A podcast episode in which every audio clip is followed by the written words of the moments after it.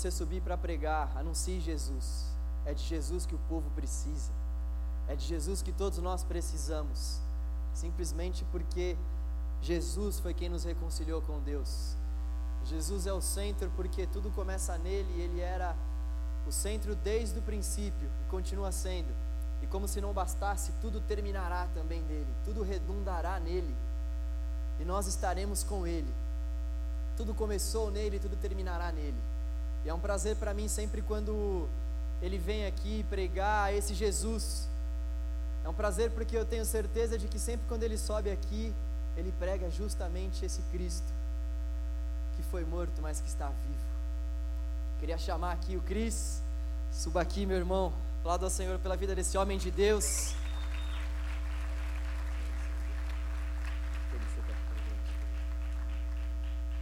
Vamos orar mais uma vez Jesus seja o centro da pregação. Sairá da boca do Cristo. Deus, obrigado, Pai. Obrigado por estarmos aqui reunidos em nome de Jesus, o nosso centro, o nosso alvo, o nosso anseio maior. O nosso desejo é que Jesus seja anunciado por meio do texto. O nosso desejo é que todos os nossos corações possam sair daqui transbordando por conta de Jesus, por conta da novidade de vida que é Jesus. Faça, Senhor, conforme o teu querer, Pai, nessa noite e nos transforme, Pai, segundo a imagem e semelhança do nosso Cristo, Senhor e Salvador Jesus. É no nome dele que oramos. Amém. Meus queridos, eu quero cumprimentá-los com a graça e a paz de Cristo Jesus. Prazer estar aqui revendo vocês. E queria apresentar também meu filho João, está ali no cantinho. João, faz isso. Isso não estava programado.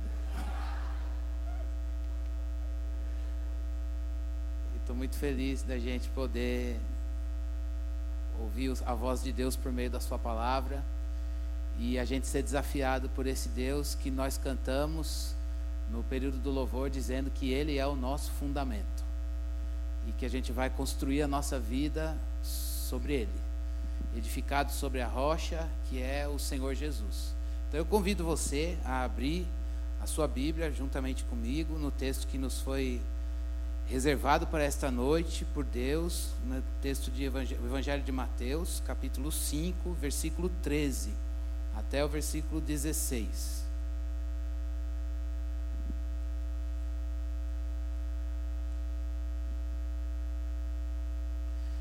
Mateus capítulo 5, versículo 13 até o 16.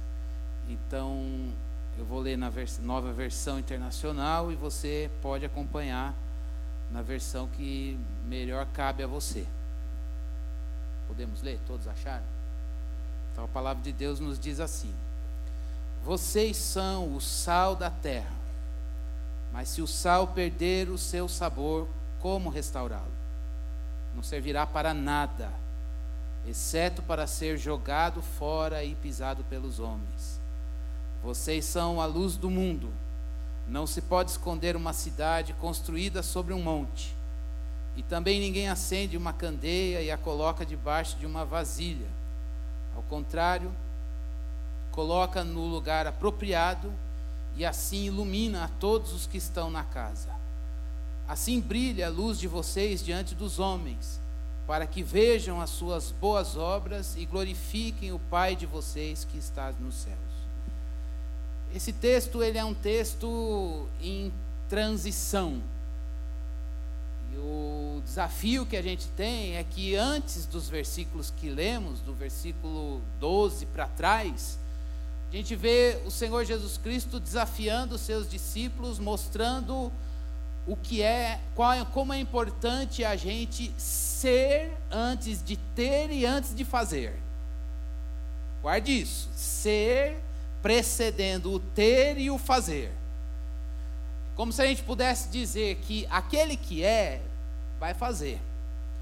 Mas aquele que só faz nem sempre é. A ênfase de Jesus na construção, na edificação da vida é formar o ser. E isso faz a gente pensar no tema deste mês, no desafio que isso é para nós, que o Evangelho sempre chama você e a mim, a gente para crescer para baixo, em primeiro lugar. Às vezes, no mundo imediatista que a gente vive, no mundo em que tudo é muito rápido, em que as coisas precisam acontecer é, ontem, a gente gosta de resultados rápidos, e aí vem o Evangelho de Cristo Jesus desafiando a gente a ser edificado e a construir a nossa vida ah, em Jesus, e esta construção, ela exige de nós um tempo em que você cuida, a maior parte dessa edificação é a, o trabalho nos alicerces. E é aí que está a formação do ser.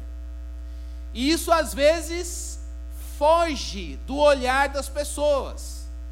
Parece que é algo que Deus colocou, vou, vou sair da ideia da edificação para ir para a agricultura, é algo que Deus coloca ali a semente no solo, ela some e ali ela vai sendo trabalhada pelo, pelo Senhor, pelo dono daquela terra durante muito tempo, mas só é o dono e a semente que está sendo trabalhada debaixo da terra sabem desse trabalho. Para que quando no tempo certo diante dos desafios e tempestades e as coisas externas que essa grande árvore vai ter que enfrentar, essa raiz dá suporte, dá sustentação para aquilo que ela precisa enfrentar. É a mesma coisa com a casa. A gente precisa saber entender que Deus quer formar o nosso ser. E é isso que trabalha a ideia dos primeiros versículos do Sermão do Monte, que já foi alvo de meditação na semana passada. Mas Hoje Deus quer falar comigo e com você, desafiar o meu coração e desafiar o seu coração, para que a gente entenda que uma vez que o ser está formado, e esse, essa formação ela é constante na vida do crente, mas uma vez que o ser está formado, o Senhor nos dá um propósito para essa, essa formação, para esta edificação, para esta construção presença no mundo e diferença. Presença e diferença. Deus forma o nosso ser para que a gente saiba estar presente no mundo. Mas essa presença não pode ser só uma presença, tem que ser presença com diferença. Esse é o propósito: presença e diferença. Quando a gente está presente no mundo, e a gente sabe aceitar o desafio de ser diferente no mundo, mas estando presente nele, a gente apresenta pelo Evangelho, ou o Evangelho na nossa vida, ou Jesus em você e em mim, oferece ao mundo uma, um desafio e uma vida alternativa. Uma alternativa que desafia o mundo a estar no mundo, mas viver com outra perspectiva, que é a perspectiva do céu. Presença e diferença. Eu queria que você guardasse isso. Não pode ser, de um lado, nem uma presença que se adequa ao mundo, e aí a gente vai, quando isso acontece, infelizmente, a gente chama isso de mundanismo ou de secularização. Quando a gente está presente no mundo e o mundo fica presente na vida da gente. Aí não dá. E esse é um risco que a gente corre. E aí, às vezes, para não correr esse risco, a gente vai para o outro extremo, que é, bom, já que não dá para estar presente no mundo, porque o mundo engole, então o desafio é o quê? Vamos nos isolar do mundo. E aí dá vontade de assumir uma vida monástica, uma vida indiferente ao mundo, ou uma vida de distanciamento do mundo. Por quê? Porque é perigoso estar nele. Ele vai engolir a gente, ele vai marcar a gente e não a gente marcar. Ao longo da história do cristianismo, a gente vê a igreja sucumbindo a esses, esses, dois, esses dois perigos: de estar presente, mas assumir as formas do mundo, ou de ir para o isolamento e se esquecer da missão. Como é que a gente pode pensar à luz dos versículos anteriores do Sermão do Monte, o desafio das bem-aventuranças? Em que o Espírito de Deus nos desafia a formar o caráter de Cristo na nossa vida. E recolher tudo isso para que a gente esteja presente no mundo e seja diferente no mundo. Presença e diferença. São dois os desafios que Cristo coloca para o discípulo: o desafio de ser sal e o desafio de ser luz, e é isso que nós vamos meditar. Presença e diferença debaixo das ideias e das imagens que Cristo traz: sal e luz. É isso que você é. É isso que o Evangelho nos faz ser. É isso que Cristo é. E não dá para esperar nada menos de mim e de você do que Cristo, sendo sal e luz.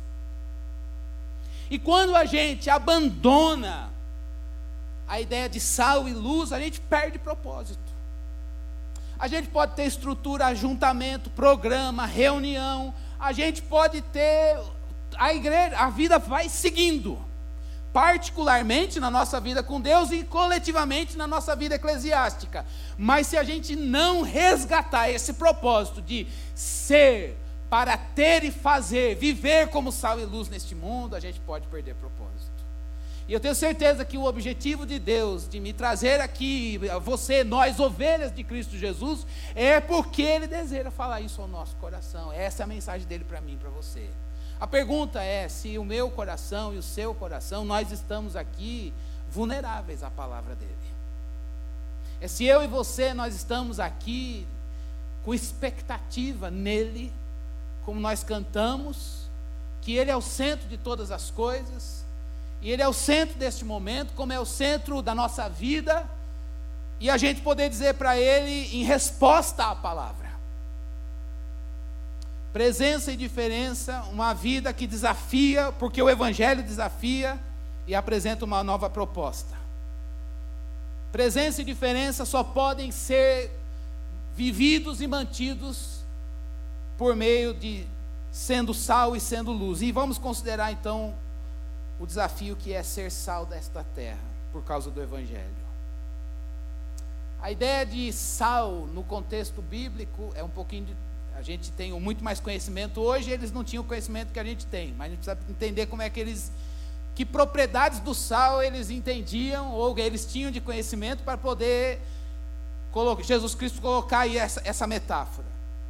A ideia, em primeiro lugar, é que sal dá sabor, esse é um conhecimento antigo e eles tinham esse conhecimento, Cristo com certeza sabia disso, e que também, mais do que isso, o sal combate deterioração. Era comum, por exemplo, os viajantes, é, eles não tinham refrigeração que a gente tem, elétrica, geladeira, freezer. Então, o que eles faziam para conservar a carne, por exemplo? Jogava sal, porque o sal ele mantinha as propriedades e não deixava aquela carne apodrecer. Então, eles podiam comer o churrasquinho dele lá tranquilo, porque o sal garantia as propriedades e na coisa não ficava estragada. Agora é interessante que Jesus Cristo está dizendo que o mundo, o mundo é perdido. Vou usar a palavra, uma palavra mais forte. O mundo está podre. E o mundo não vai, o mundo não vai virar céu e nem vai virar igreja. O John Stott diz uma coisa interessante. Ele diz que a igreja é igreja e mundo é mundo. E igreja não vai ser mundo e mundo não vai ser igreja. Quem sabe, quem dera, esse é o nosso desejo, que as pessoas se convertam ao Evangelho de Cristo Jesus, mas há uma relação de diferença. Agora, sabendo que o mundo não tem Deus como centro, nas palavras de Jesus, ele jaz no maligno, mas nós estamos presentes nele, como estar presente no mundo? Sendo sal. Agindo com, com presença para que este mundo que está podre, longe de Deus, não tem o Evangelho de Cristo como filosofia de vida, que, em que as coisas de Deus são loucura, em que a palavra da cruz ela é bizarra para as pessoas, para essa filosofia que reina no mundo, a gente poder estar presente no mundo, preservando o Evangelho, preservando as coisas de Deus, preservando aquilo que é eterno, e assim a gente poder oferecer ao mundo um desafio. Um desafio que é uma vida centrada em Cristo Jesus, uma vida celestial, uma vida com uma nova pátria, uma pátria que vem lá do céu e que não tem nada a ver com os valores ou desvalores deste mundo. E é por isso que Cristo diz para os discípulos: vocês são o sal. A missão do sal é estar presente para preservar o reino de Deus no meio da podridão. Que desafio. Eu não tenho poder para ser isso, você não tem esse poder, mas Cristo é este poder. E Ele está em você, está em mim e está em cada um de nós. É por isso que é possível a gente poder dizer, Senhor, obrigado. Porque a presença de Cristo em cada um de nós, ela traz sabor e combate a podridão e deterioração que a gente encontra no mundo. Agora é uma presença diferente. É uma presença que denuncia a podridão é uma presença que de fato revela a ausência de Deus, a ausência de Cristo, a ausência do Evangelho. Agora, há um risco para nós perdermos esse propósito, estarmos presentes e não salgarmos. É o que Cristo disse: olha, se o sal ficar insípido, ele serve para quê? Não serve para nada. Quando é que a gente está presente, mas não salga? Quando é que a gente está presente, mas a gente não preserva o reino de Deus? Esse é um risco para nós. Nós estamos aqui para pensar em alicerce, em razão de ser da igreja.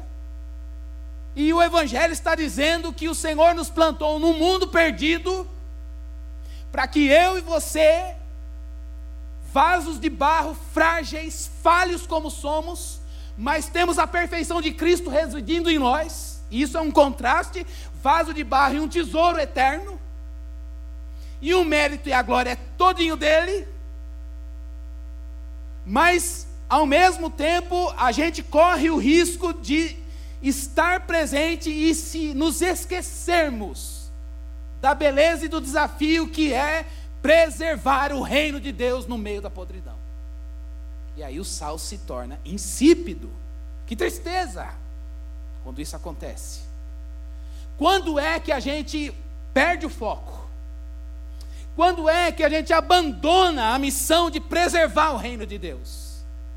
Quando a igreja de Cristo Jesus, eu estou falando de igreja não uma denominação, mas a igreja invisível de Cristo Jesus, que a gente não sabe, só ele sabe quem é dele, a gente diz, a gente troca a causa a gente troca a agenda, a gente compra outros motivos, a gente esquece e a gente fica cego e surdo para a agenda do Espírito Santo para a igreja. O perigo à igreja de estar presente, mas não salgar e não preservar mais, é ter aquilo que Cristo vai condenar no próximo capítulo do Sermão do Monte que é o que ele se deparou com o judaísmo no seu contexto, na época dele. Eles tinham conhecimento de Deus, eles tinham a revelação que Deus tinha dado até aquele momento para eles, o Novo Testamento estava em, em processo, mas eles tinham todo o Antigo Testamento fechado já para eles. Era uma revelação parcial, se comparada à nossa, mas era o que eles tinham. Não faltava a eles conhecimento de Deus mas eles tinham uma religião vazia. Eles estavam preocupados lá no capítulo 6 com a esmola que eles iam dar. Eles estavam preocupados com a oração que eles iam fazer e serem reconhecidos como os homens de oração, com o jejum público. As pessoas iam dizer: Nossa, mas vocês dão muitas esmolas, vocês fazem boas obras, que legal, parabéns.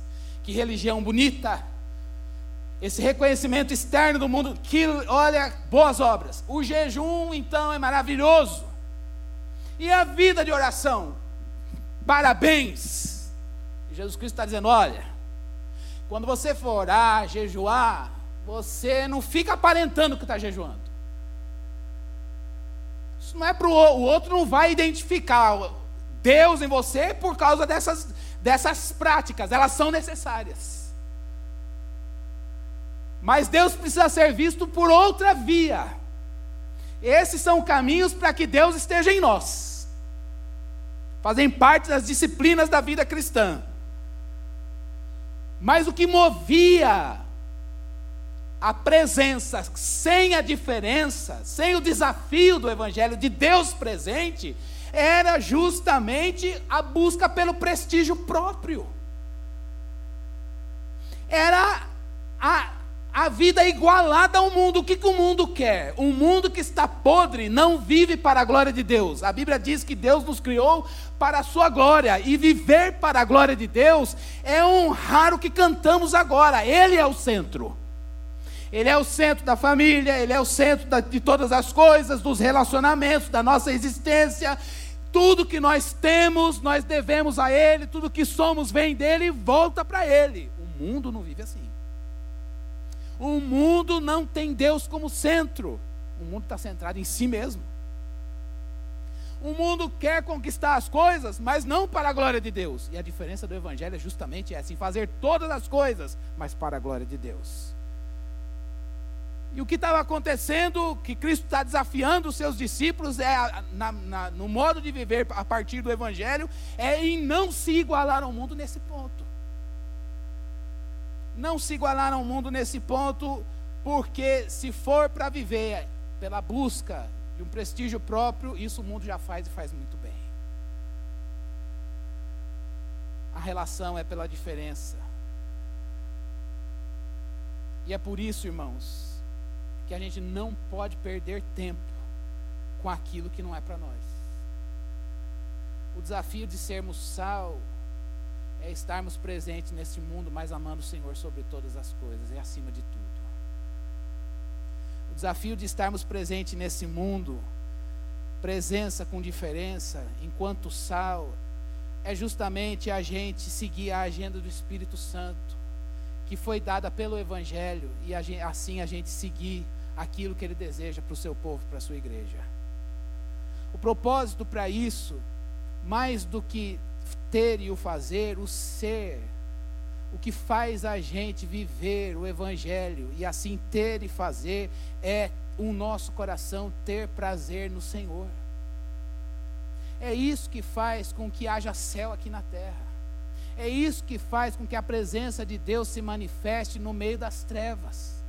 É isso que faz com que a gente consiga estar no mundo e preservar o céu no lugar em que ele não está presente e não permitir que a podridão do mundo alcance a nossa vida. Pelo contrário, mas permitir que a pureza do evangelho ela irradie. A gente não vai mudar o mundo. O evangelho tem poder para isso. Mas a gente não pode trocar a alegria de uma vida centrada em Deus, uma vida com plena satisfação em Deus, por satisfações em outras coisas que não são Ele. E é por isso que o desafio para nós vivermos, estarmos presentes no mundo e não sermos do mundo, e termos presença com diferença, e isso representar desafio e uma vida diferente por causa do Evangelho de Cristo Jesus, é justamente a gente não perder tempo com questões que Deus não quer para a sua igreja. Mas a gente, hoje a gente não pode pensar no aspecto macro, a gente precisa pensar na sua vida, eu na minha vida e você na sua vida, nas questões do nosso coração. Antes da gente seguir, a gente precisa avaliar de que maneira a podridão do mundo representa para mim e para você perigos, tropeços e tentações. Para que a gente abandone o Evangelho, esteja presente, mas não preserve o céu neste mundo, nesse mundo perdido, nesse mundo, nesse mundo caído.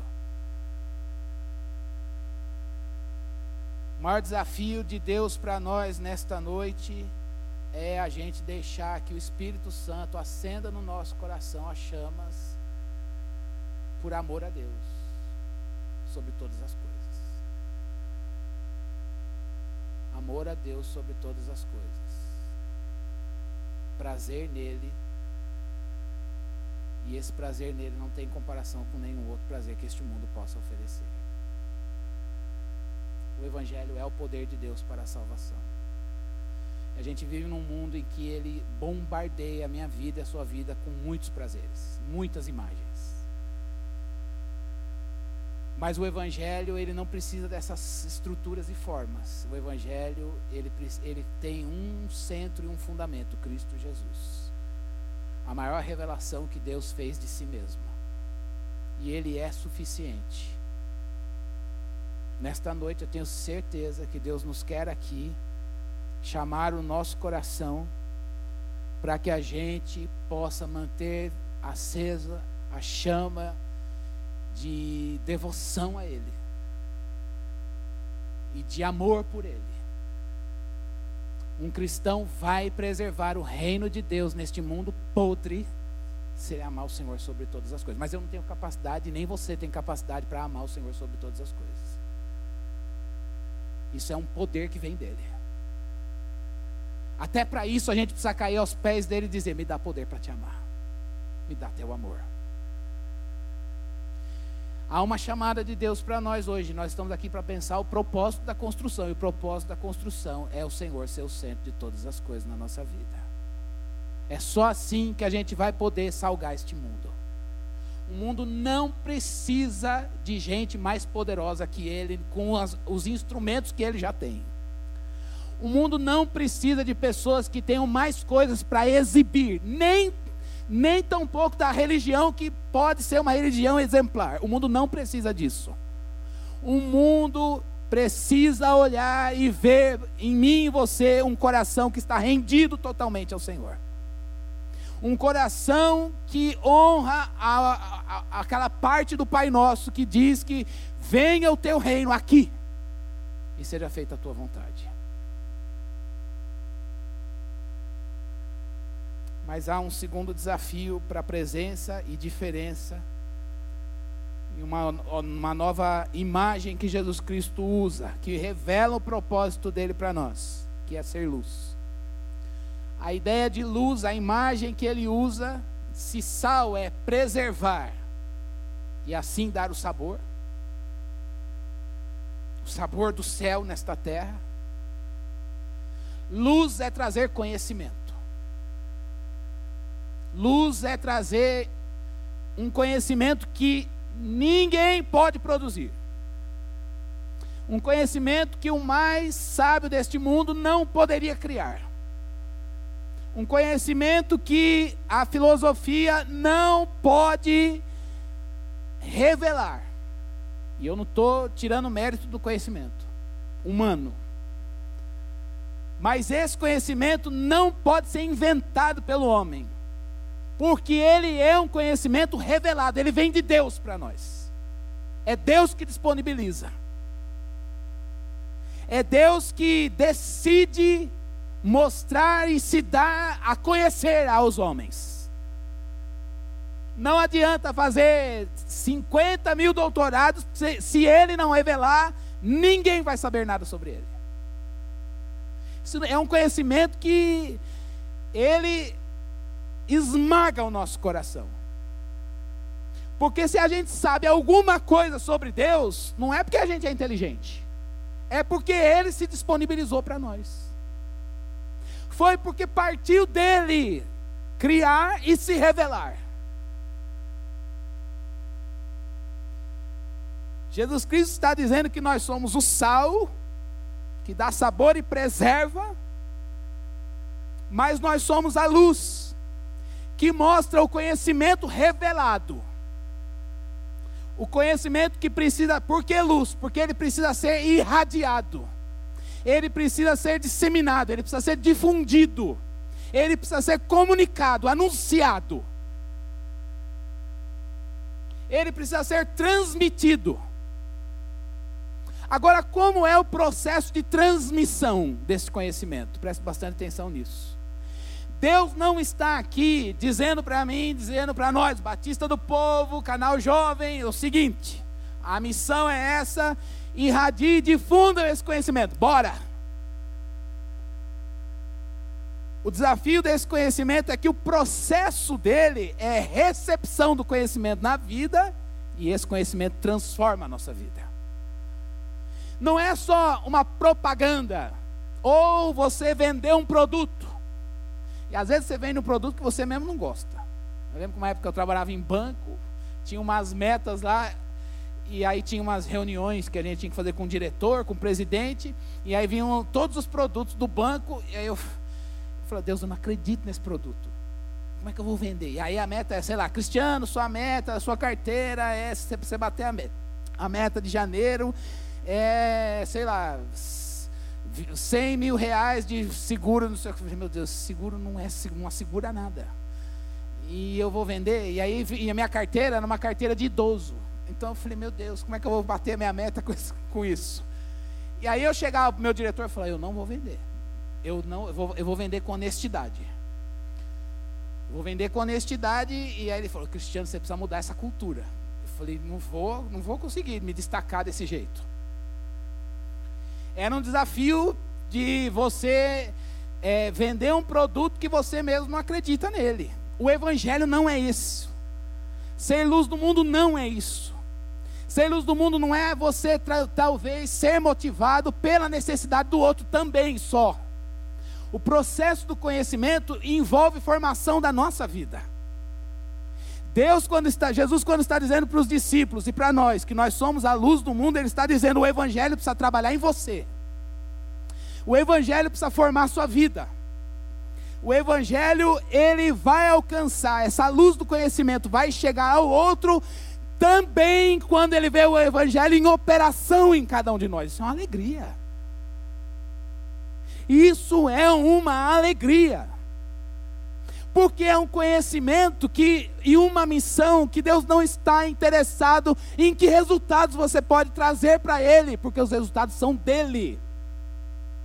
O que ele quer é uma chamada para nós, para que ele possa cada vez mais ofertar a nós a experiência do descobrimento da revelação, que ela é sempre progressiva. À medida que a gente vai conhecendo a Deus, ele vai sendo revelado em nós e a gente vai anunciando o Evangelho, vai anunciando o Evangelho, o Evangelho vai transformando a nossa vida. Isso tem algumas implicações, pelo menos duas. Nesse processo de o Evangelho ser a luz, o conhecimento, e ele, preci, e ele precisar, em primeiro lugar, ser recebido na nossa vida, e depois, assim, ser proporcionar transformação para que a gente possa difundir, a gente precisa ter consciência, em primeiro lugar, que Jesus Cristo é que é a luz, da, todo conhecimento. Talvez você diga assim: ah, eu preciso entender mais o Evangelho, eu vou fazer um curso de teologia, e é muito bom, e é necessário.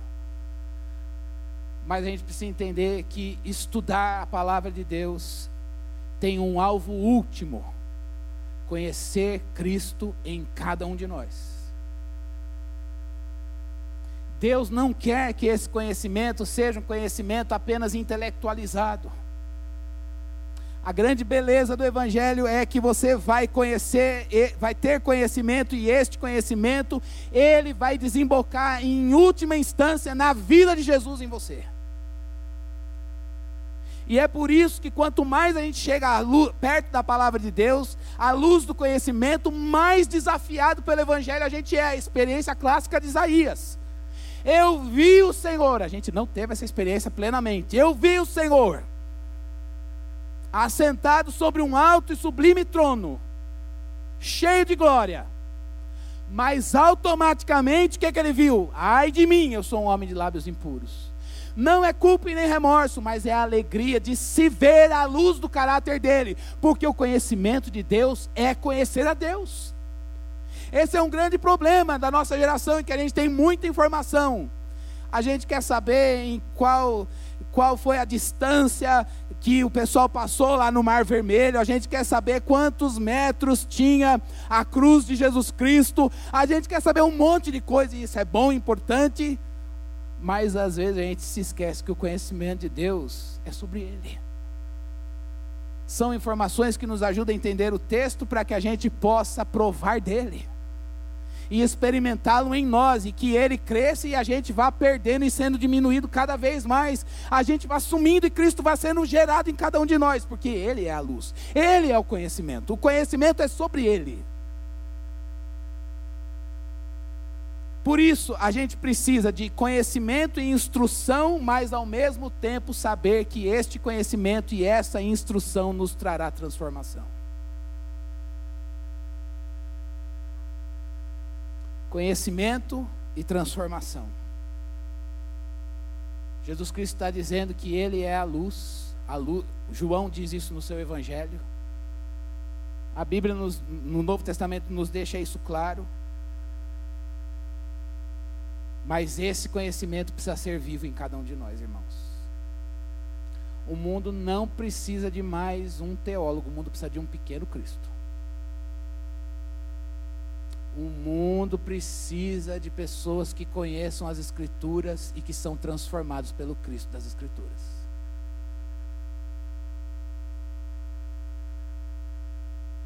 É a expectativa de ir à Bíblia, de estar aqui nesse momento da pregação e dizendo: Jesus, eu quero te conhecer mais para viver um pouquinho mais do Senhor. Não estou falando da, desta igreja, mas eu acho que a nossa geração, a gente se enfadou do conhecimento e a gente perdeu a expectativa em Jesus. Antigamente, há 30 anos atrás, a gente tinha muito menos acesso à informação bíblica, materiais que nos ajudassem a trabalhar com o texto bíblico. E o pouquinho que se tinha era tudo e era suficiente para nos fazer cair de joelhos diante do Deus da palavra, dizendo: Eu te quero mais na minha vida. Eu não estou dizendo isso com saudosismo, estou dizendo isso com alerta para nós.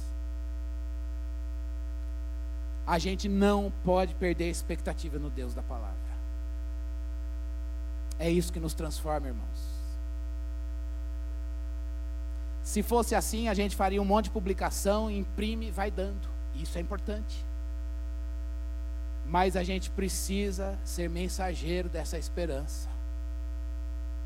E mostrar o Evangelho vivo em cada um de nós e isso significa que ir à palavra, buscar conhecimento, significa querer Jesus Cristo vivo em nós.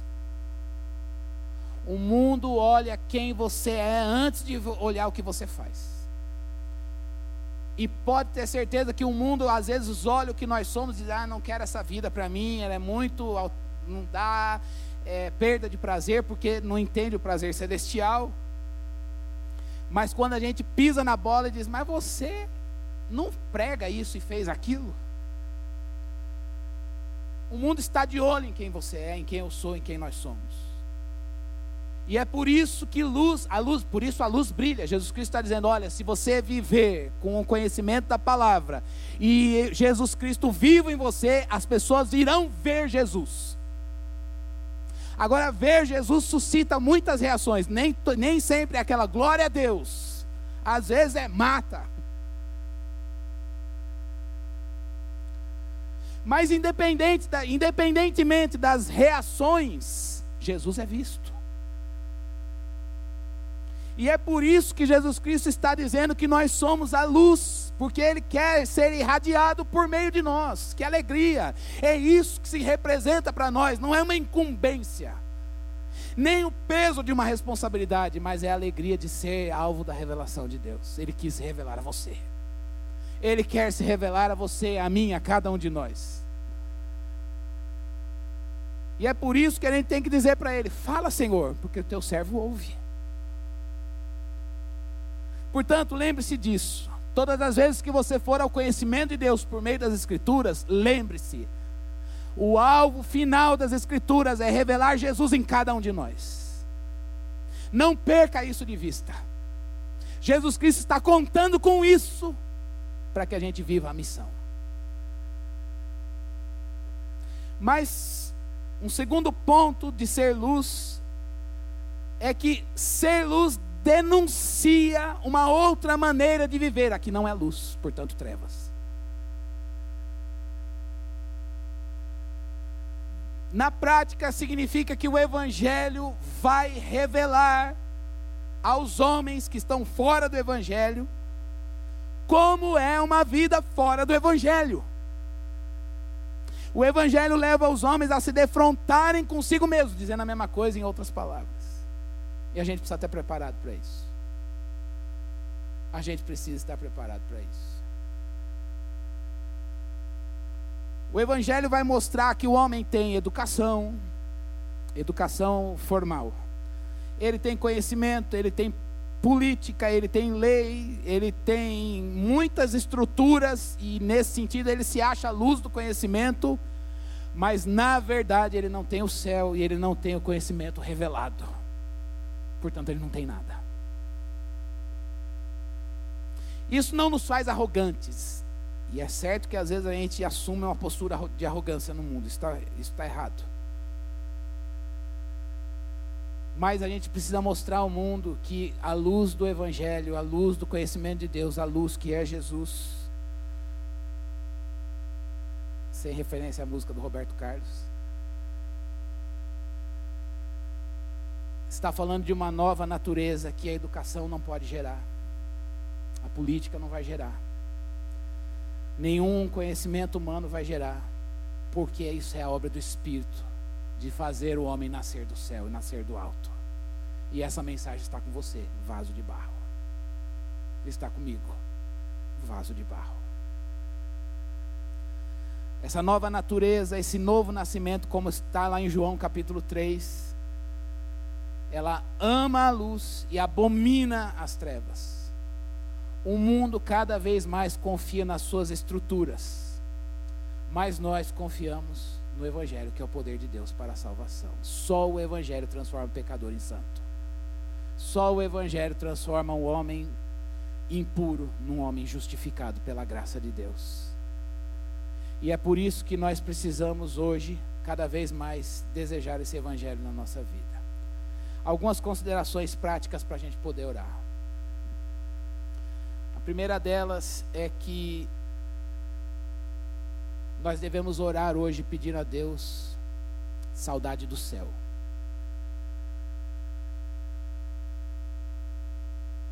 Nós não estivemos lá, mas a Bíblia diz que nós nascemos de lá. Se nós queremos viver o propósito de Deus para a sua igreja, que é ser sal neste mundo, nós precisamos pedir isso a Deus. Deus me dá saudade do céu. Eu sou um cidadão de lá. Nós estamos neste mundo, mas a nossa pátria está lá e nós vivemos de acordo com a lei deste céu. Cristo é o soberano, lá há um cântico da redenção e a graça de Deus, ela louva, ela mostra a glória de Deus, de um Deus gracioso. Não nos esqueçamos disso. Nós estamos neste mundo, mas nós precisamos cair de joelhos dizendo: Eu estou neste mundo, eu quero estar presente, eu quero interagir, mas eu não quero ser marcado. Segundo desafio, ainda dentro de Sal, é que a nossa causa tem que ser o Evangelho. Paulo, quando orou para a igreja de Éfeso, ele diz: Por esta causa me coloco de joelhos diante do Pai, o Evangelho, o alcance dos gentios. Estar presente no mundo com a causa do Evangelho. Eu vivo no meio de universitários e constantemente eu sou bombardeado por pautas, pauta dos estudantes, dos professores, das instituições, da pesquisa, de um monte de coisa. E uma coisa que o Espírito de Deus sempre fala no meu coração: lembre-se, cristiano, que a sua causa é o Evangelho. É muito difícil a gente estar presente, é muito fácil a gente estar presente e a gente abortar a causa do Evangelho. Isso não significa que todo mundo vai morar na igreja e viver aqui o dia inteiro. Isso significa que você vai estar lá no seu trabalho, que você vai estar lá nos seus estudos, que você vai estar lá nos seus relacionamentos, mas sabendo, você morre por uma causa, Jesus. E aí você se relaciona, estuda, trabalha, interage, mas você morre por uma causa, Jesus.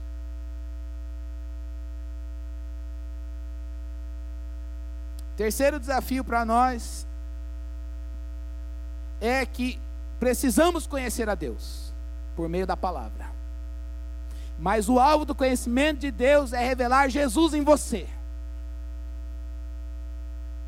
Não adianta a gente dar uma baita de uma aula ou dar a lição de teologia na evangelização e explicar e fazer a defesa do evangelho, mas a gente não ter paixão por esse evangelho. Ele ser só uma informação certa. O evangelho é uma informação maravilhosa e certa, mas ele precisa ser mais do que isso. O Evangelho é a vida de Jesus em nós. Eu não estou falando que com isso a gente precisa expressar isso de uma forma emotiva, sensorial, cada um sabe como se relacionar com o Senhor e fica na tua aí. Mas que nós precisamos nos curvar diante do Deus da palavra e dizer: Senhor, eu quero te conhecer e eu quero que o meu Deus seja o Deus da palavra, eu quero ter experiências com o Deus da palavra. Nós precisamos. A gente precisa crer direito, ter uma, uma fé fundamentada nas Escrituras, mas a gente precisa saber que o Evangelho é para ser vivido. O Evangelho é vida, e não é a sua vida, e não é a minha vida, mas é a vida de Cristo. E é assim, este é o processo do conhecimento de Deus. Deus revelou em nós. Paulo disse isso na carta aos, aos Gálatas: aprove a Deus revelar o seu Filho em mim. A maior obra de Deus é você mesmo. Deus tem muita coisa para mexer em você e muita coisa para mexer em mim. Como você dá trabalho para Ele e como eu dou trabalho para Ele. E por que, que Ele quer usar a gente? Não sei. Mas Ele não conta com a gente, Ele conta com Ele mesmo. Que bom! Mas é bom estar com Ele. É bom fazer parte daquilo que é dele. É bom estar na obra dele. É melhor, melhor do que tudo. Porque você faz a obra e Deus faz você. O duro é quando você faz a obra e não se percebe mais sendo trabalhado por Deus. Aí você fica cansado. Aí chega um momento que você fala, eu cansei da obra. Mas quando você faz a obra e percebe que Deus está trabalhando na sua vida, você diz: Deus, me dá mais, eu quero fazer mais, eu quero ser mais trabalhado por ti. Portanto, eu quero te dizer que há um oleiro santo que está entregue à luz de Jeremias 18. Ele está entregue à sua obra, obra de fazer você gerar Jesus em você. Ele está entregue. A pergunta é: nós estamos entregues nas mãos dele? Ser luz é isso. É querer o conhecimento de Deus para dizer: eu estou entregue a Ele. Pode falar. Pode mandar. Eu vou obedecer, porque foi o Senhor que falou. Esse é o propósito, irmãos. Esse é o propósito. Ser luz e sal. Que a gente não apenas esteja presente e seja insípido, mas que a gente dê a gente preserve o céu neste mundo podre e assim o mundo prove um sabor celestial que eu não tenho, você não cria, mas Deus revelou em vasos de barro. Que a gente também possa chorar as nossas misérias diante de Deus nesta noite. A gente não volte para casa com questões no coração, e que a gente também não volte para casa com apenas uma responsabilidade. A obra é de Deus, ela vai andar independentemente da gente. O, o privilégio é nosso de fazer parte do que é dele. E é por isso que ele está dizendo: vocês são sal da terra e luz do mundo. Queria que a gente orasse, à luz de tudo que lemos e, e meditamos, mas pedindo esses três, nesses três pontos de aplicação. Senhor, eu quero pedir saudade do céu. Saudade do céu. Que a gente também queira cada vez mais perceber que Deus está trabalhando em cada um de nós. O conhecimento é Ele revelado em nós. Que um pouquinho mais do que a gente saiba, saiba da palavra, isso seja usado pelo Espírito Santo para nos trazer paixão, amor, devoção e esse conhecimento seja vivo. Oremos. Ó oh Deus, nós precisamos do Teu Espírito para viver a palavra. Nós precisamos do Teu Espírito para viver a palavra, Senhor. O Senhor sabe onde anda o nosso coração. O Senhor sabe onde está o nosso coração. Tua palavra diz que onde estiver o nosso coração é lá que estará o nosso tesouro. Livra o nosso coração de ajuntar tesouros na terra, Senhor. Mas que o nosso coração ajunte tesouros no céu. Nós nascemos do alto, nascemos do Espírito, nascemos de novo, somos cidadãos dos céus, nossa pátria celestial. E é por isso que estamos aqui nesse mundo podre e perdido, que não tem Deus como centro, para salgá-lo, para preservar o céu no meio da podridão, Deus mas nós queremos isso dentro de nós. Teu reino aqui dentro. Teu reino no nosso coração, Senhor. Põe teu reino no nosso coração, Senhor. A gente quer te amar sobre todas as coisas. Dá-nos um coração fiel a ti, Senhor. Dá-nos um coração, Senhor, que te conheça que não tem uma informação certa, teologicamente desenhada. Isso é fundamental e necessário, mas é algo além. Dá-nos um coração que, quanto mais o tempo passa, mais satisfeito com o Deus da palavra ele fica. Dá-nos expectativas no teu ser, Senhor, no teu caráter, na tua grandeza, na tua divindade, nos teus atributos. Que o Senhor seja a nossa beleza, a glória e a majestade. Que nós que atrai o nosso coração, a força e a formosura que está no santuário, Senhor. Deus, que a gente olhe o mundo e não apresente ao mundo uma religião vazia, Senhor. Práticas pelas práticas, mas que haja vida pulsante dentro de nós. Que haja vida, Senhor Deus, jorrando dentro do nosso ser água viva jorrando de dentro de nós. Traz o nosso coração para ti, Senhor. Tira o nosso coração de coisas e pessoas e põe o nosso coração no Senhor. Põe o nosso coração em ti. Nosso coração é selvagem, Deus. Nosso coração é ele age por si, mas o Senhor é maior que ele. O Senhor sabe nos atrair para Ti, Senhor. O Senhor sabe nos chamar e nós escutamos a Tua voz. A Tua voz é inconfundível, Deus. A Tua voz, ela é poderosa, Senhor. A Tua voz, Deus, aquieta o nosso coração, Deus. Por favor, Senhor Deus, grita, ó Deus, e nos chama, Senhor Deus, pela Tua palavra. E faz de nós, Deus, pelo Evangelho, sal e luz. Sal e luz. Nós oramos e agradecemos no Deus que se revela. No nome do Senhor, nosso Salvador Jesus. Amém. Amém. Que o Senhor seja louvado. E o nome dele seja glorificado na nossa vida. E a gente viva nesse mundo. Mas não seja dele. Sejamos sal e luz para a glória de Deus. Amém.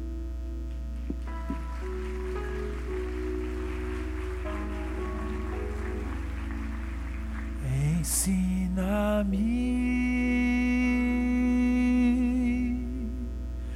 os teus caminhos, ensina-me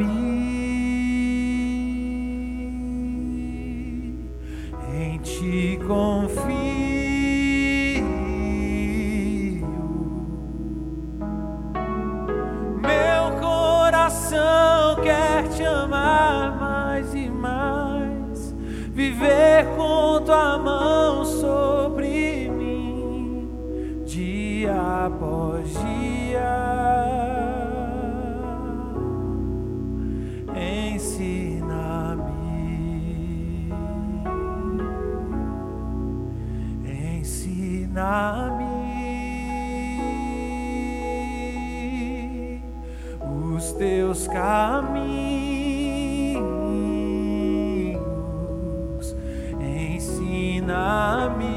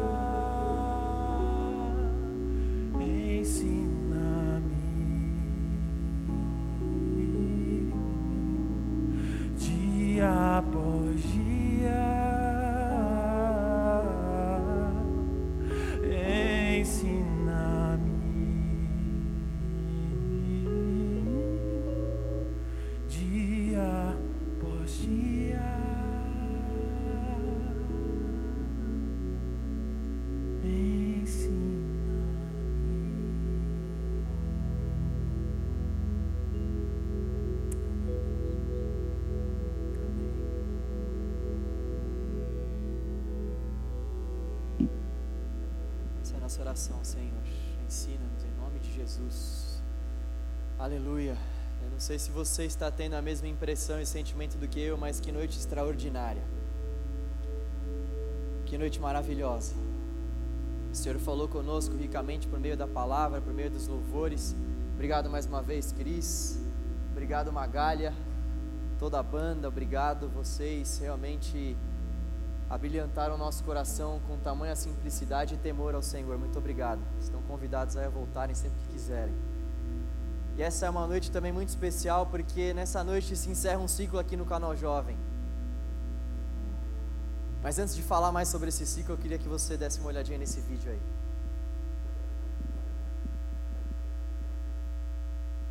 Segure, Gui.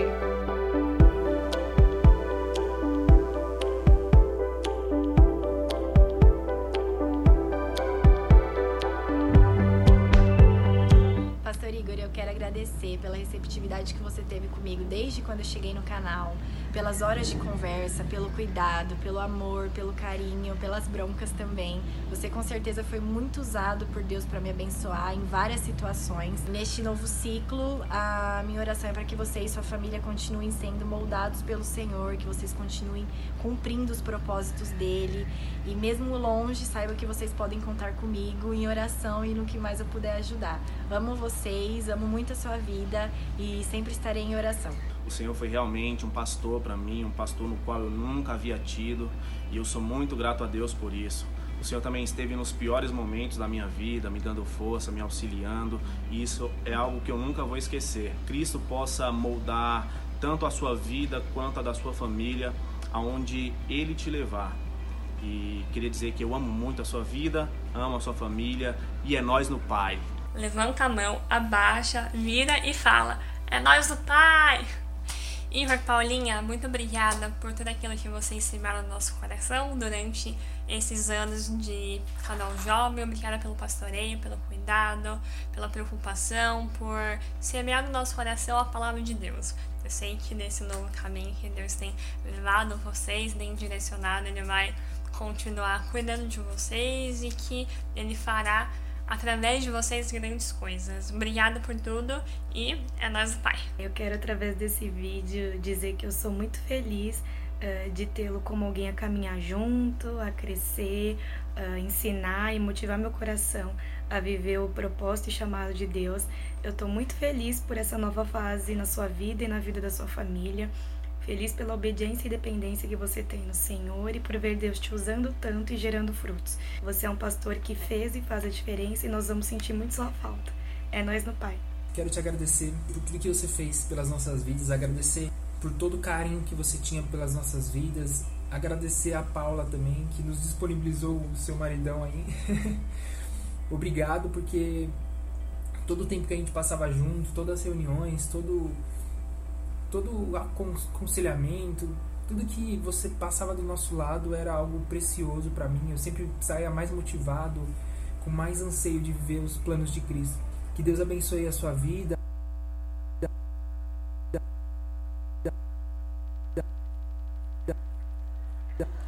Aham, aham. Dá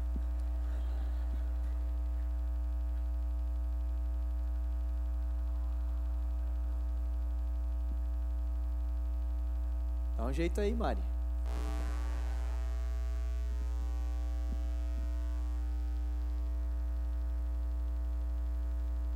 Ô Jesus.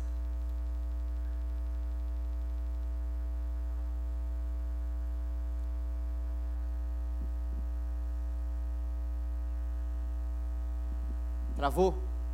Não, legal. Não tão legal assim, né? Mas na verdade agora chegou a minha hora, né? Eu não falo no vídeo, eu deixei para falar por último. É, eu já falei hoje que não ia chorar, mas nosso momento pela tarde foi difícil segurar as emoções. Ah, o Igor vai, vai para um novo projeto de vida, ele vai compartilhar um pouco mais daqui a pouquinho. E o que eu queria te dizer, cara, na frente de todos, é que você foi um marco para minha vida, para a vida da minha, da minha esposa. É, todos esses anos ao seu lado eu pude aprender muito e eu sou muito grato a Deus por você. Tá aí o teu legado, cara.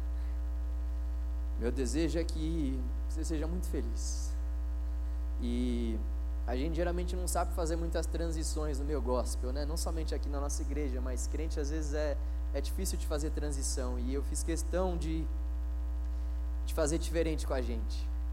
Porque você merece tudo isso, muito mais. Sou muito grato realmente a Deus por você. E sobe aqui, cara. Sobe aqui, Paulinha. Sobe aqui a família também. Estou vendo a barba do pai ali. Pode vir, manto de glória. A irmã também está por aí. Sobe aqui. Nós queremos orar pelo Igor, pela Paula, pelo Theo.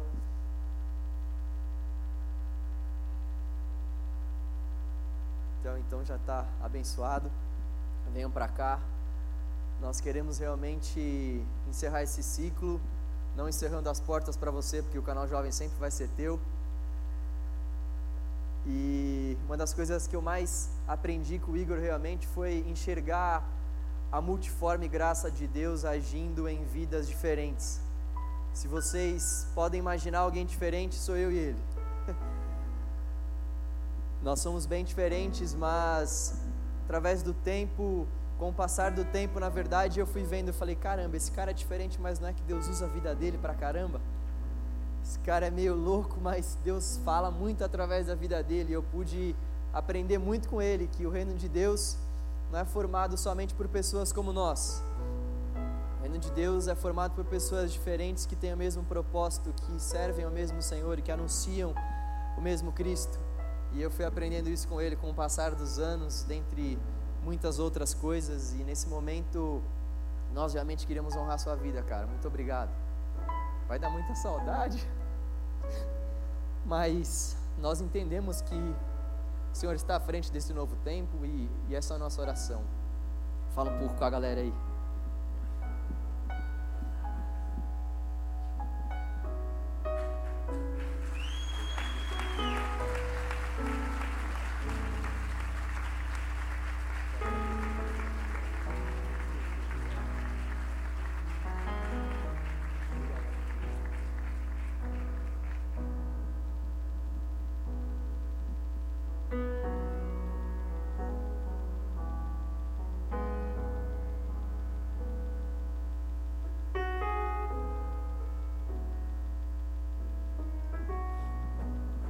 Eu pensei que eu já tinha chorado tudo que eu tinha que chorar hoje à tarde. Mas é difícil. Mas é glorioso. Eu quero começar pedindo perdão por todas as minhas limitações e não edificar o coração de muitos. Por quem sabe não infinitas coisas que eu pude poderia ter feito e acabei não fazendo mas eu tenho um amor a Cristo e um amor à obra de Cristo. E por causa desse amor à obra de Cristo, eu sempre me entrego, e me dou. Aprendi isso com os meus pais. E hoje estou com a minha família vivendo isso. Hoje à tarde nós compartilhamos e eu eu quero tentar ser breve aqui. Mas no esse ano eu sentia um fim de um ciclo na minha vida e o pastor Jonas me chamou e ele falava assim filho é, eu, não, eu não consigo mais enxergar você.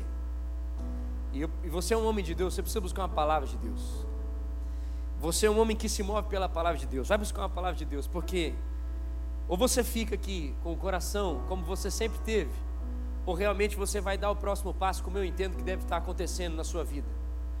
E aí eu fui procurar, não procurar, eu fui buscar. Ele me, me mandou ter um tempo de licença e buscar a palavra do Senhor. E eu fui buscar a palavra do Senhor loucamente, é o que eu mais amo fazer.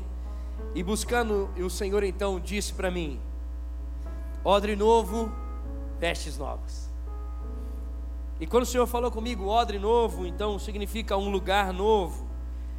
E vestes novas, então significa um, uma nova roupagem ministerial, uma nova autoridade ministerial nesse sentido. Um outro movimento ministerial. meu coração queimava, queimava, queimava, queimava pela presença do Senhor. E aquilo, e, e era muito louco. Quem tem essas experiências com o Senhor sabe o que eu estou dizendo. Você chora, você ri, você faz tudo ao mesmo tempo. E aquela presença queimando, aquela presença queimando. Eu falei, tá bom, Senhor, eu já entendi. Então é outro lugar e é uma outra dinâmica ministerial. E aí então eu fui visitar um primo meu em New Jersey. E quando eu cheguei naquela cidade, quando eu cheguei naquele lugar, aquele fogo começou a queimar no meu coração e aquela presença do Espírito Santo começou a queimar. E quando eu comecei a pregar naquele lugar, eu comecei a viver toda aquela intensidade que vocês já sabem, já conhecem desde sempre. E eu comecei a profetizar sobre aquele lugar. E eu comecei a declarar o norte de Deus sobre aquele lugar. E eu começava a andar na cidade e eu começava a orar pelos cantos da cidade. Eu entrava em igrejas que hoje estão quase como museu. Eu botava minha mão naquelas igrejas e dizia assim: Senhor, se o Senhor quiser queimar neste lugar de novo, como o Senhor já queimou através da minha vida, faz isso. Eu comecei a andar na rua e comecei a orar na rua e botar a mão em paredes de rua. Eu falei: Deus, se o Senhor quiser me usar aqui para viver essa palavra que hoje foi ministrada aqui, Senhor, então o Senhor faz. E eu começava a dizer, mas que loucura é essa? Eu vim aqui para pregar, aqui para conversar com um cara sobre ministério pastoral, e eu estou queimando, eu estou orando e estou dizendo para o Senhor me usar aqui. E eu falei, Deus, é isso mesmo, é isso aqui, é este lugar. E ele, eu fui buscar na minha devocional diária, e ele disse assim: Fiel é o que vos chama, o qual também o fará. Eu falei, uau, ferrou, é aqui mesmo.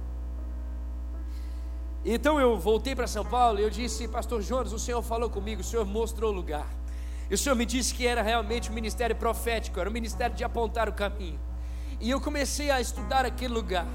As igrejas naquela região são igrejas que a sua grande maioria são frequentadas por pessoas de 40, 50 anos de idade. 30 anos de idade para baixo não existe mais frequência de jovens nas igrejas. Que as igrejas estão fadadas naquela região, daqui a 10, 15 anos não existir mais. E tem crescido o número de pessoas que estão desistindo do Evangelho, porque não tem pessoas que estão vivendo o que a palavra desta noite diz para mim e para o seu coração. E o Senhor começou a mostrar todas essas coisas para mim, e eu só sei que eu dizia junto com a Paula: Senhor, eis-nos aqui, nós queremos viver isso. E hoje à tarde eu compartilhava um texto, eu não vou ler, senão vou demorar, mas o texto sobre Maria, que chegava aos pés de Jesus e quebrava o cântaro com aquilo que ela tinha de mais precioso, aquele cântaro era um perfume, e aquele perfume era um perfume que ela demorou a vida dela inteira para juntar. Ela não tinha condição de juntar aquele perfume, e aquele perfume dizia que aquilo era o, a honra da vida dela, aquilo é a dignidade da vida dela. Por quê? Porque esse perfume, as mulheres separavam a vida inteira e juntavam a vida inteira para que no dia do casamento ela se banhasse desse perfume, para dizer assim: Eu estou pronta para viver a honra da minha vida. E essa mulher pegou e sacrificou diante de Jesus aquilo que era mais precioso, a sua dignidade, a sua honra, a sua vida, e dizia: Senhor, o Senhor é a minha honra, o Senhor é a minha vida, e para o Senhor eu vou eternamente viver, tendo no primeiro lugar e pagando o preço que for necessário. Ela se sacrificou por Cristo Jesus, ela se entregou pela vida de Cristo Jesus. E isso está, mais uma vez, diante do que foi ministrado nessa noite. Isso brota no coração de quem ama Jesus, pagar o preço que for preciso pela causa de Cristo Jesus. Por que, que eu estou dizendo isso?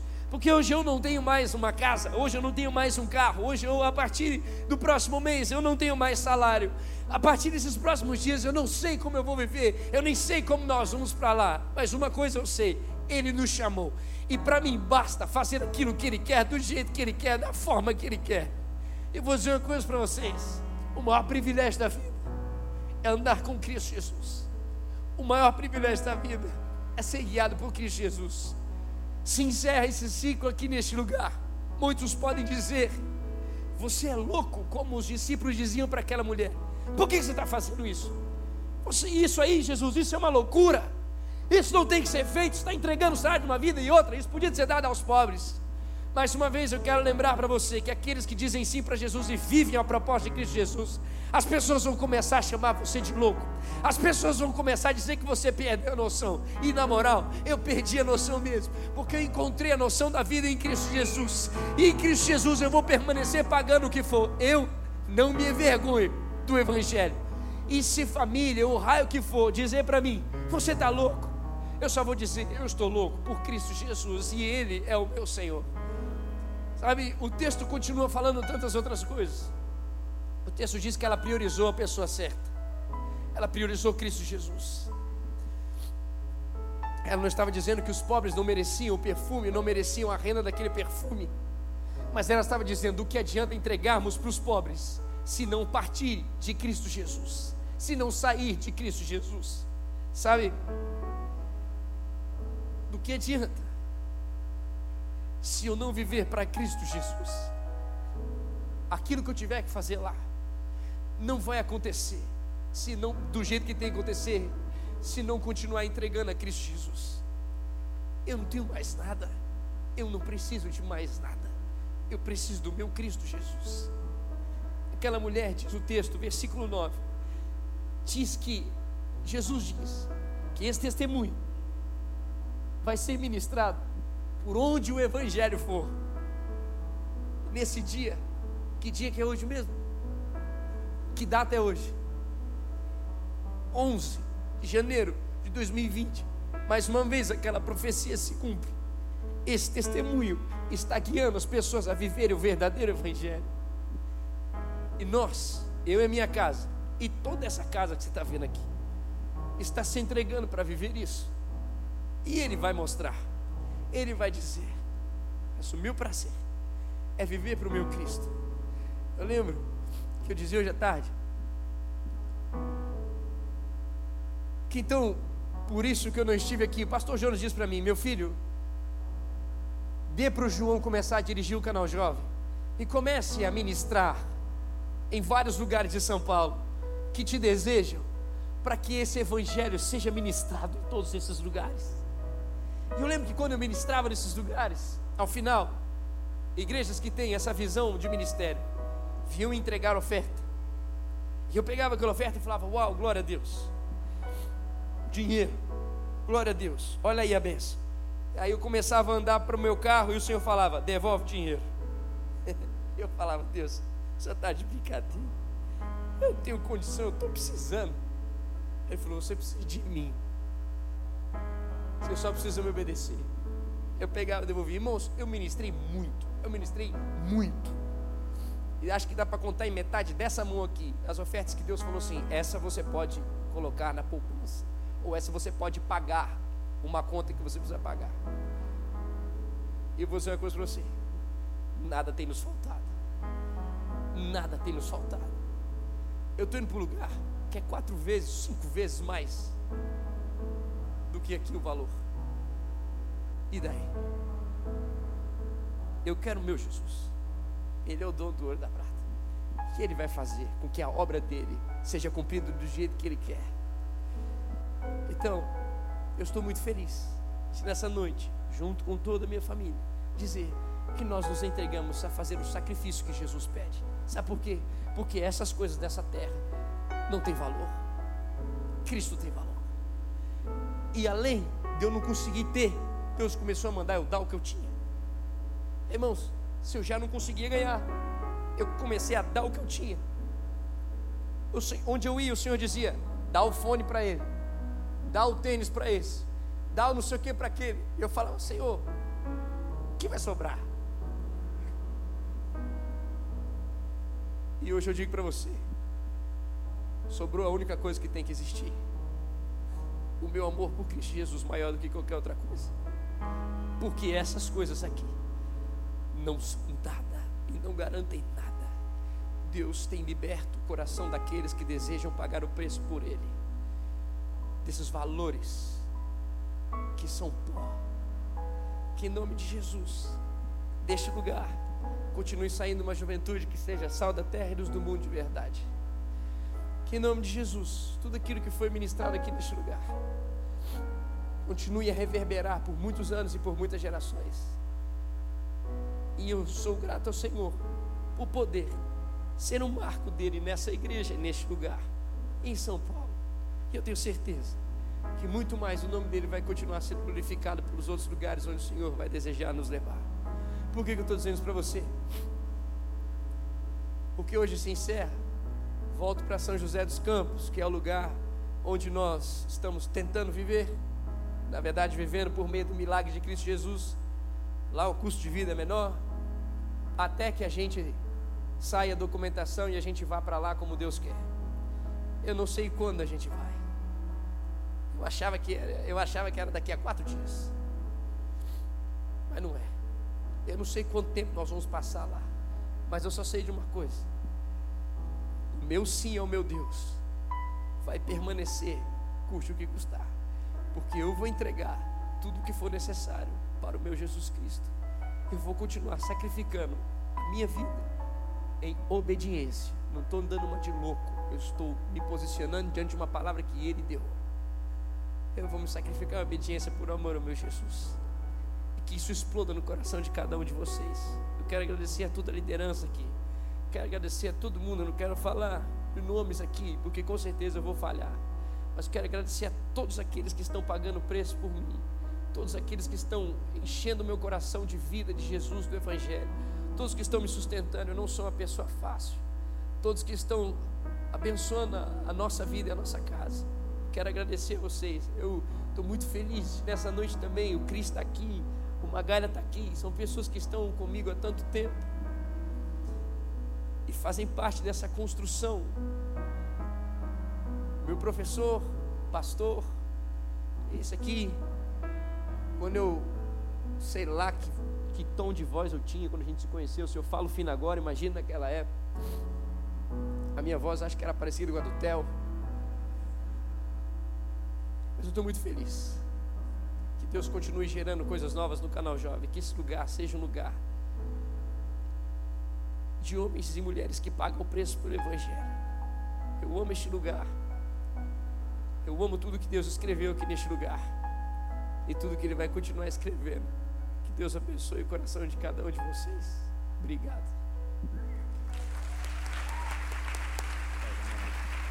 Paulinha, Cris, subam aqui, vamos orar. Vamos orar por toda essa família. É.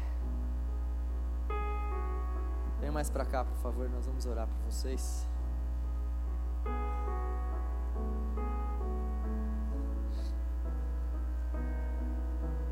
Coloque-se em pé no seu lugar nesse momento. Vamos todos clamar ao Senhor para que realmente esse tempo seja muito frutífero para toda essa família e para a glória de Deus. Deus, obrigado, Senhor. Obrigado, Deus. Obrigado porque esse ciclo está se encerrando e o Senhor está aqui conosco, Deus, acalentando o nosso coração. O Senhor está aqui conosco, Senhor, direcionando, Pai, essa família trazendo paz a esses corações. Obrigado, Deus. Nós queremos te dizer no fim desse ciclo, muito obrigado, Deus. Obrigado por ter, porque até aqui o Senhor tem sustentado a vida do Igor, da Paula e de toda a família deles, Deus. Obrigado, Senhor. É notório ver que a tua mão tem, tem segurado, tem controlado, Senhor, essas casas. Muito obrigado, Deus. Senhor, o nosso desejo é para que nesse novo ciclo Deus, esses homens e mulheres do Senhor possam ir a bom termo levar o teu evangelho. Pai, nosso desejo é para que eles possam ir para aquele lugar levando o evangelho da paz de Jesus, Senhor, e, e possam colher muitos frutos para a glória do teu nome, Deus. Nós queremos te pedir, Pai, para que o Senhor possa encorajá-los, guiá-los, seja, Senhor, o socorro bem presente no momento da angústia, seja, Senhor, a fortaleza, seja o Deus forte, seja, ó Senhor, aquele que está perto no momento da aflição, Deus. Seja aquele que continua, Senhor, dando certeza, clareza de propósito. Ó Deus, queremos te pedir para que as tuas armaduras, Senhor, possam revestir cada um deles, ó Deus. Queremos te pedir para que também os teus anjos cerquem-os, acompanhem-os, Senhor. Nós queremos clamar ao Senhor para que grandes coisas eles possam viver naquele lugar, para a glória de Jesus Cristo, nosso Salvador. Ó Deus, também somos gratos a Ti porque temos a certeza de que a obra é do Senhor. Tu és o dono da seara, Tu és o dono da obra, Senhor. Tu és o maior interessado, Pai, em levar essa família lá para a glorificação do Teu nome, Deus. Leve-os, Senhor, leve-os, ó Deus, e com que eles, Pai, sejam instrumentos vivos, poderosos na mão do Senhor, Pai. E quanto a nós, nós continuaremos dependendo do Senhor porque tu és o dono da igreja, Senhor. Tu és o dono da igreja, Deus. Obrigado, Senhor. Obrigado por tudo, Pai. Nós queremos terminar também te dizendo muito obrigado, Senhor. Muito obrigado, Deus. Nós somos gratos a Ti, Pai, em nome de Jesus. Amém. Amém.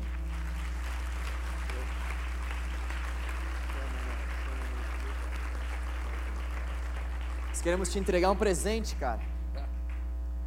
É um negocinho bem simples, mas do fundo do nosso coração. Você merecia muito mais. Toma aí o presente do canal Jovem. O vídeo vocês vão assistir depois. Aí tem todas as lembranças desde a época que você parecia os caras do Restart. Quem se lembra dessa época? Os caras vestiam a calça vermelha e óculos branco. Deus te transformou, hein, cara? nós te amamos, nós te amamos. Nos faltam palavras. A gente espera realmente que você tenha se sentido abraçado por cada um de nós. Foi por isso que a gente fez tudo isso. Essa singela homenagem foi para que vocês pudessem passar esse novo ciclo com o nosso abraço, com o nosso respeito, com o nosso carinho, com o nosso amor. Nós amamos vocês. Obrigado por tudo. Obrigado.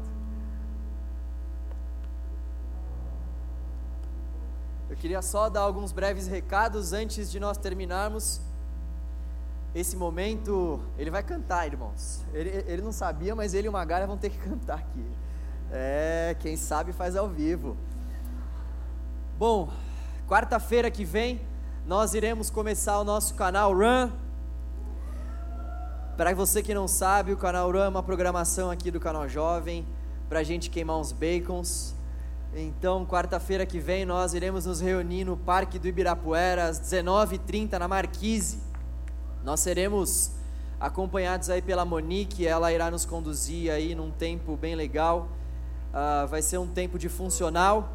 Então venha, esteja conosco aí nesse momento diferente. Sete e meia então no Ibira, na Marquise mais precisamente na quarta-feira. Nós iremos divulgar aí nas nossas redes. Sábado que vem nós teremos aqui o Marcos de Almeida, não é o Marcos Almeida, é o Marcos de Almeida, professor de grego.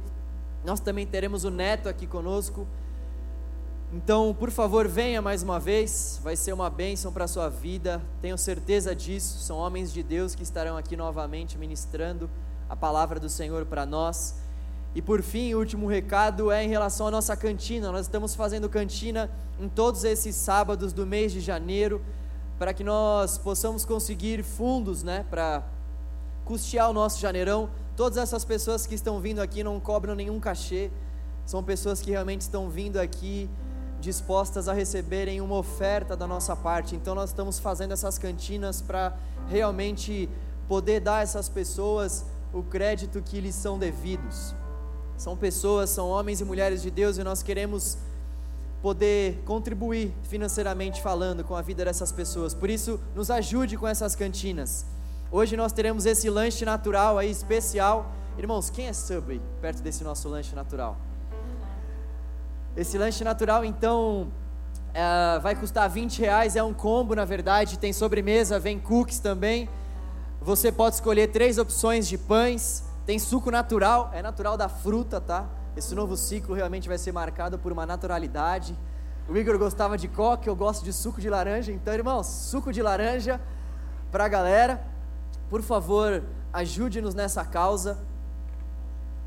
Baixou para 15 reais, olha só, promoção relâmpago, parece o cara do Shoptime. Baixou para 15. Então, por favor, nos ajude. Nós aceitamos cartão. Nós só, não, nós só não aceitamos vender fiado, mas eu tenho a certeza de que 15 conto não vai fazer falta para muitas pessoas aqui. Então, ainda que você não vá comer, por favor, nos ajude nessa causa. Igor, querido, cante Nós Fomos Chamados. E depois, e depois você termina com É Nós do Pai, né, velho? Depois você termina com aquele É Nós do Pai. Nós vamos cantar esse último louvor ao Senhor, por favor.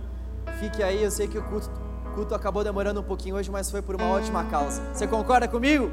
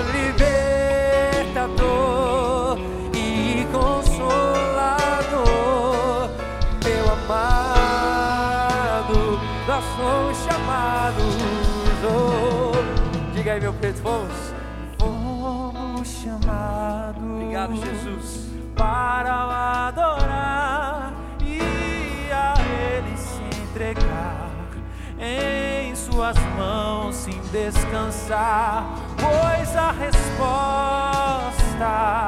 a resposta. Vamos adorá-lo, vamos adorá-lo, vamos dizer: Santo, verdadeiro, justo, perfeito, pois,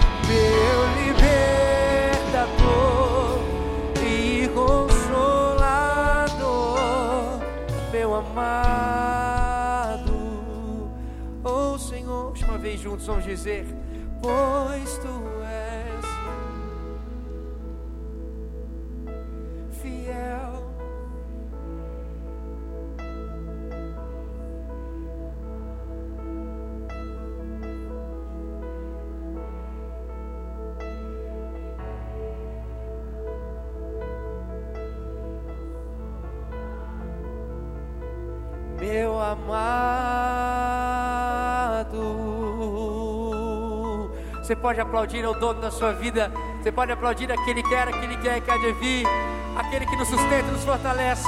Te amo, Jesus, te amamos, Jesus. Amo cada um de vocês. Deus continua queimando, continue queimando a vida de vocês, a presença dEle. Deus abençoe a vida de vocês. A gente continua se encontrando. É loucura pela presença do Senhor. Deus abençoe e é nóis. É nóis. É nóis. Deus abençoe. Valeu, canal Jovem.